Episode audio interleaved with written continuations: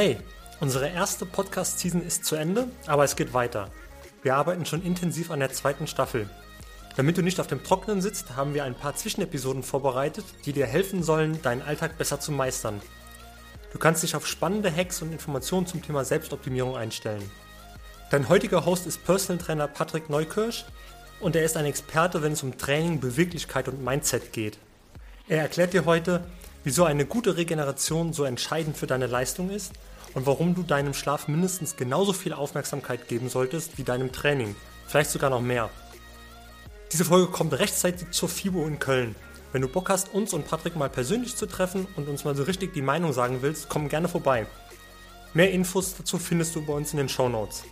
Ich wünsche dir jetzt viel Spaß mit der neuen Folge. Willkommen zu Talking Brains, The Art of Mental Performance, dein Podcast rund um mentale Leistungsfähigkeit, Konzentration und Schlafoptimierung. Du willst noch mehr aus dir herausholen, egal ob beim Training, im Büro oder im Hörsaal? Bleib dran und get shit done. Hallöchen, ihr Lieben, ich bin's, euer Coach Patrick und heute geht es um das Thema Schlaf zur Erhöhung des Muskelaufbaus. Schlanke im Schlaf.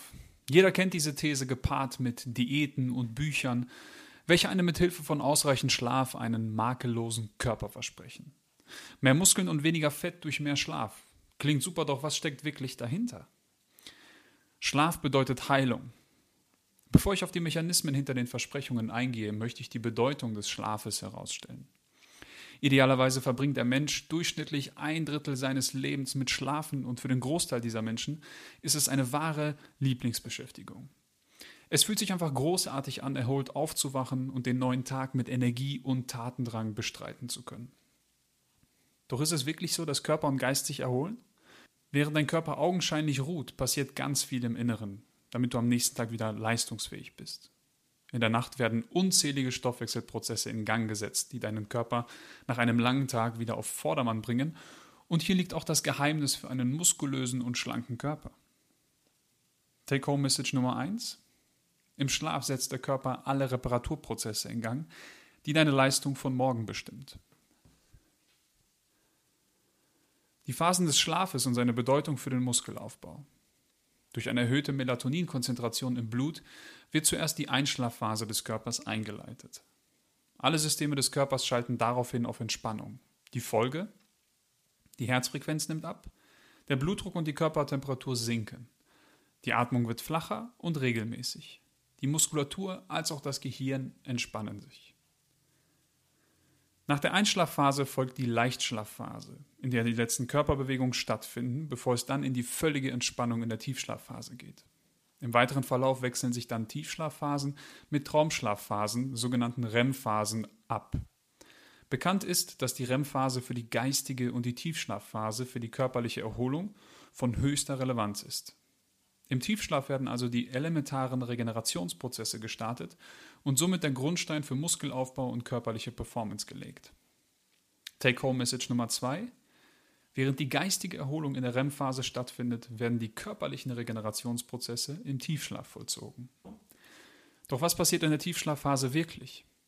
Nachdem du in die Tiefschlafphase eingedrungen bist, folgen zahlreiche Stoffwechselprozesse, die den Zweck haben, deinen Körper bis kurz vor dem nächsten Aufwachen wieder auf 100% Leistungsfähigkeit zu befördern.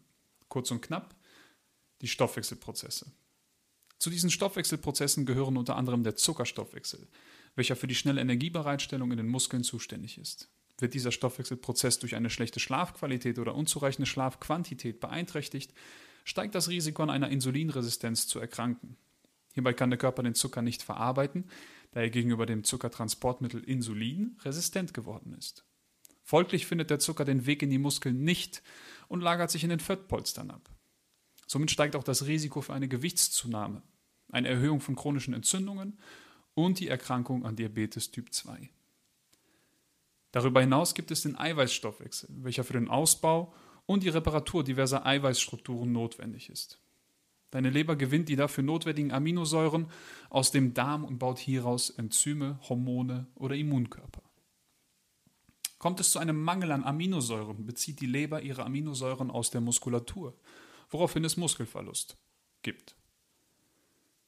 Der Fettstoffwechsel ist bekannt dafür, aus den im Körper befindlichen Fettsäuren sogenannte Triglyceride zu formen, welche der Baustoff für Nerven, dein Gehirn, die Zellwände und vor allem Hormone sind. Somit besteht ein Zusammenhang zwischen der Zufuhr von gesunden Fetten und einer optimalen Gehirn- sowie allgemeinen Stoffwechselleistungsfähigkeit. Zu guter Letzt soll der Hormonstoffwechsel Beachtung finden, denn dieser ist maßgeblich an deiner Erholung und damit auch deinem Muskelaufbau beteiligt. Wie kommt nun der Muskelaufbau zustande?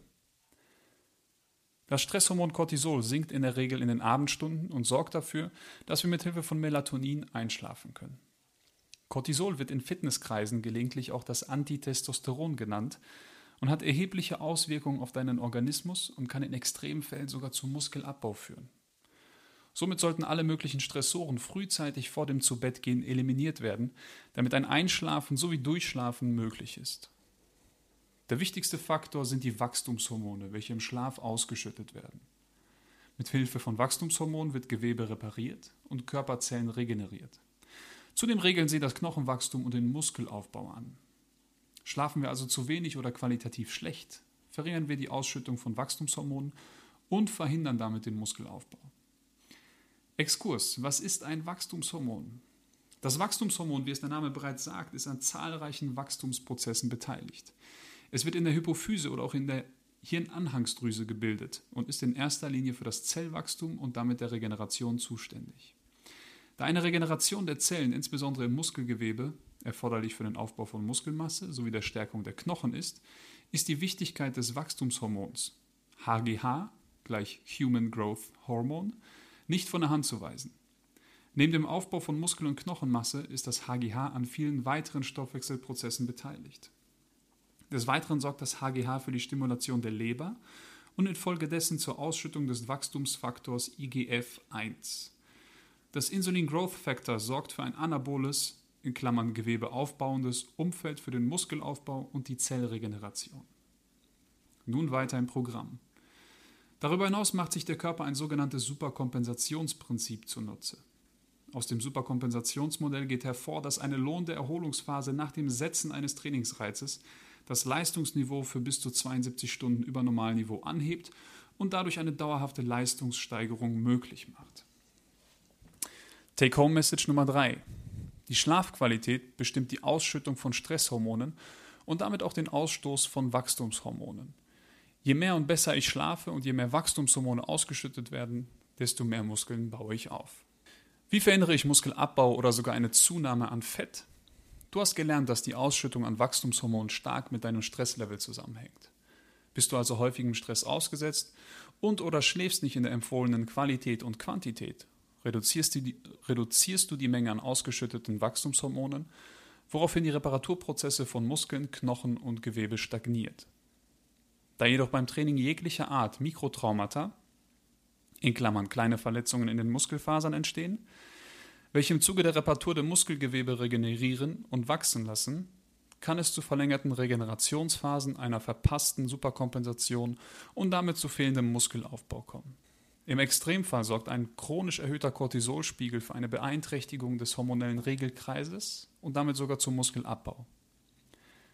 Darüber hinaus sorgt Schlafmangel zu einer Appetitsteigerung, da der Spiegel des Sättigungshormons Leptin sinkt und dafür das appetitanregende Hormon Grelin ausgestoßen wird. Eine Studie der University of Chicago konnte genau diesen Zusammenhang in einer Studie feststellen. Man kam zu dem Entschluss, dass fehlender Schlaf den mentalen und metabolischen Stress signifikant erhöht. Zusammenfassend lässt sich also sagen, dass Schlaf essentiell für die Zell- und Organfunktion sowie den gesamten Organismus ist. Gerät man in chronischen Schlafmangel, folgt nicht nur die Störung des Hormonhaushaltes und der Reduktion des Muskelaufbaupotenzials, sondern es besteht ein generelles Risiko für die Gesundheit. Mangelnder Schlaf kann zu Essstörungen, Insulinresistenz, Bluthochdruck und Einschränkungen der kognitiven Leistungsfähigkeit führen. Neben des negativen Einflusses auf das gesamte Hormonsystem sei die erhöhte Ausschüttung des Stresshormons Cortisol zu nennen, welche die Ausschüttung von Wachstumshormonen drastisch reduziert. Somit sorgt ein erhöhter Cortisolspiegel für eine Beeinträchtigung der Proteinbiosynthese, in Klammern Neubildung von Proteinen in Zellen, eine Erhöhung des Risikos von Muskelabbau und die Behinderung von Regenerationsprozessen im Muskelgewebe. Nun stellst du dir womöglich die Frage, wie du deinen Schlaf optimieren kannst. Du sollst natürlich nicht im Regen stehen und deswegen bekommst du nun eine Reihe von Tipps zur Optimierung deines Schlafes. Tipp Nummer 1, dokumentiere deinen Schlaf. Es gibt eine Vielzahl von tragbaren Geräten und Apps, wie zum Beispiel mein neuer Liebling Sleep Cycle, die deine Schlafqualität messen. Die App, aber auch alle weiteren Methoden geben dir die nötige Auskunft über Schlafdauer, Schlafqualität und gegebenenfalls der einzelnen Schlafphasen. An deiner Stelle würde ich diese Möglichkeiten nutzen, da man häufig auch die Erklärung für das träge Aufstehen findet oder nachvollziehen kann, weshalb man gerade jetzt innerhalb von Sekunden aus dem Bett aufsteht. Zweiter Tipp.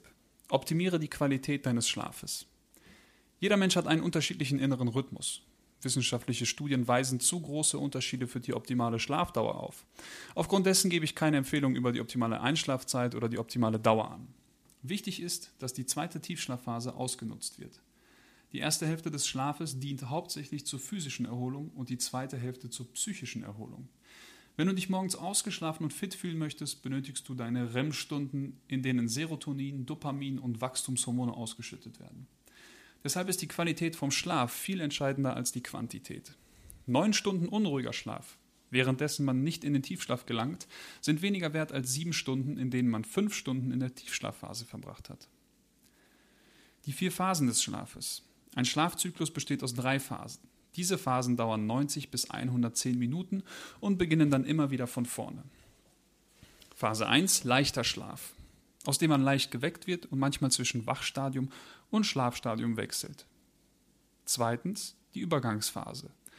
Augenbewegungen hören auf und die Gehirnwellen werden langsamer. Drittens Tiefschlaf. Im Gehirn treten extrem langsame Gehirnwellen namens Deltawellen auf. Vierte Phase REM. Diese Phase kommt eher in der zweiten Schlafhälfte auf.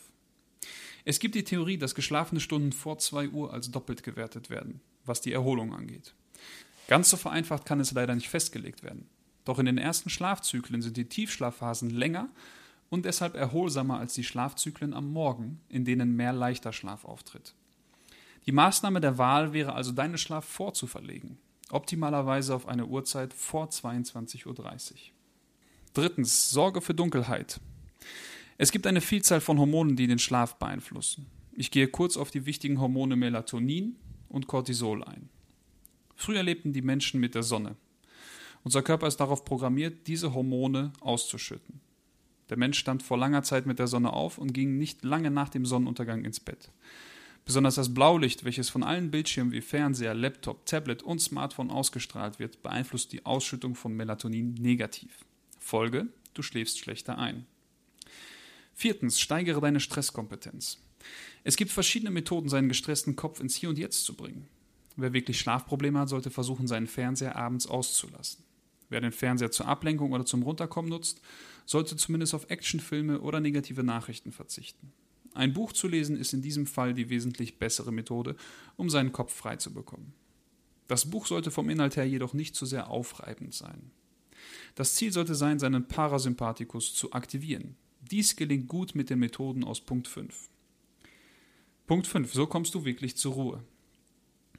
Achtsamkeitstraining wie autogenes Training, Atemübungen oder Meditation sind Methoden, die dich einfacher in den Hier- und Jetzt-Zustand versetzen. Ich empfehle Achtsamkeitstraining unabhängig davon, ob man an Schlafproblemen leidet oder nicht. Stressbewältigung ist ein Gamechanger für die Performance und das Wohlbefinden. Ich bin ein Mensch, der am Abend viel reflektiert. Mir kommen abends viele Ideen zu beruflichen Dingen, Visionen, aber auch Themen in der Partnerschaft. Dafür führe ich ein Journal. Einerseits habe ich ein Erfolgs- und Dankbarkeitsjournal, auf der anderen Seite einen kleinen Notizblock für alle meine Gedanken, die mich vom Schlafen abhalten. Diese fixiere ich auf Papier, wo sie dann auch letztendlich bleiben. Es erleichtert das Einschlafen ungemein. Nummer 6. Tanke mehr Sonne. Gemeint ist die direkte Strahlung der Sonne auf ungeschützte Haut. Wenn ich mich tagsüber für mehr als 15 Minuten dem Sonnenlicht ausgesetzt habe, schlafe ich nachts besser ein. Ich bin ein Freund davon, mein T-Shirt jederzeit auszuziehen, wenn ich gerade die Sonne abbekommen kann, und setze deshalb den Großteil meines Körpers der Sonne aus. Das hat eine positive Auswirkung auf hormonelle Prozesse und die Aufnahme von Vitamin D. Bitte achte auf ausreichend Vitamin K2, da das Vitamin D sonst nicht aufgenommen wird. Punkt 7. Erhöhung der Körpertemperatur. Ein heißes Bad, ein heißer Tee oder eine Heizdecke. Es gibt zahlreiche Möglichkeiten, sich vor zu Bett gehen, aber auch im Bett aufzuwärmen und somit die Körpertemperatur nach oben zu regulieren. Die dabei gebildeten Hitzeschockproteine sollen zudem ein wahres Anti-Aging-Wunder sein. Punkt Nummer 8. Achte auf deine Ernährung. Es gibt die Theorie, dass man nicht mit vollem Magen ins Bett gehen soll. Lassen wir mal das ganze Thema mit den Kalorien und der Fetteinlagerung beiseite. Ein niedriger Blutzuckerspiegel, der durch die Fastenperiode über Nacht auftreten kann, sorgt für ein erschöpftes Gefühl am Morgen. Man kommt nur träge in Gang. Das ist der Grund, warum du Kohlenhydrate am Abend verzehren, solltest. Eine kleine Mahlzeit zwei Stunden vor dem Schlafen oder das Abendessen drei bis vier Stunden vor dem Schlafen können da Abhilfe schaffen. Hierbei solltest du selbstverständlich auf Kohlenhydrate mit niedrigem glykämischen Index und damit vollwertigen Kohlenhydratquellen achten. Warum ausgerechnet Kohlenhydrate? Sie besitzen die Eigenschaft, den Cortisolspiegel zu senken und damit auch die Ausschüttung des Schlafhormons Melatonin zu unterstützen. Nummer 9. Nahrungsergänzungen. Es gibt eine Reihe von Hilfsmitteln, die deinen Schlaf verbessern können. Die Liste geht von natürlichen Produkten wie Tee, die unbedenklich eingenommen werden können, bis hin zum Schlafhormon Melatonin, welches du zur intensiveren Unterstützung einnehmen kannst. Tee. Es gibt verschiedene Formen von Einschlaftees. Der Meister seines Fachs ist der Yogi-Tee, denn dieser enthält eine ordentliche Dosis der folgenden Kombination: L-Theanin, Organic Chamomile Flower, Skullcap und California Poppy. Magnesium-L-Treonat. Magnesium wird allgemein zur Verbesserung des Schlafs verschrieben. Diese Form von Magnesium hat eine positive Auswirkung auf kognitive Funktion und soll das Gehirn dabei unterstützen zu entspannen. Es verbessert die Plastizität und Aktivität der Synapsen, vorrangig im Hippocampus, der Region im Gehirn, die wie unsere Festplatte im PC alle Speicherfunktionen übernimmt. Es soll zudem den altersbedingten Gedächtnisrückgang verlangsamen. Eine Überdosierung von Magnesium sorgt allerdings für unregelmäßigen Herzschlag und kann zum Tode führen. Prüfe vor der zusätzlichen Einnahme durch Nahrungsergänzungsmittel also, wie magnesiumreich deine Ernährung durch Blattgrün, Nüsse etc. ist. Phosphatidylserin. Eine Zufuhr von diesem Phospholipid kann dein Cortisollevel im Körper senken. Eine tägliche Zufuhr von 300 Milligramm Phosphatidylserin steigert die Lern- und Merkfähigkeit sowie die Konzentration. Kann, muss aber definitiv nicht konsumiert werden. GABA die Gamma-Aminobuttersäure ist eine Aminosäure, die im Gehirn durch eine andere Aminosäure, Glutamat und Vitamin B6, hergestellt wird. GABA gilt als der Haupthemmer von Neurotransmittern wie Dopamin. Während Neurotransmitter wie Dopamin und Acetylcholin eine erregende und stimulierende Wirkung haben, hat GABA den gegenteiligen Effekt. GABA soll, als reine Nahrungsergänzung eingenommen, die Blut-Hirn-Schranke nicht durchdringen können. Deshalb werden Ergänzungsmittel empfohlen, die die körpereigene Produktion von GABA anregen.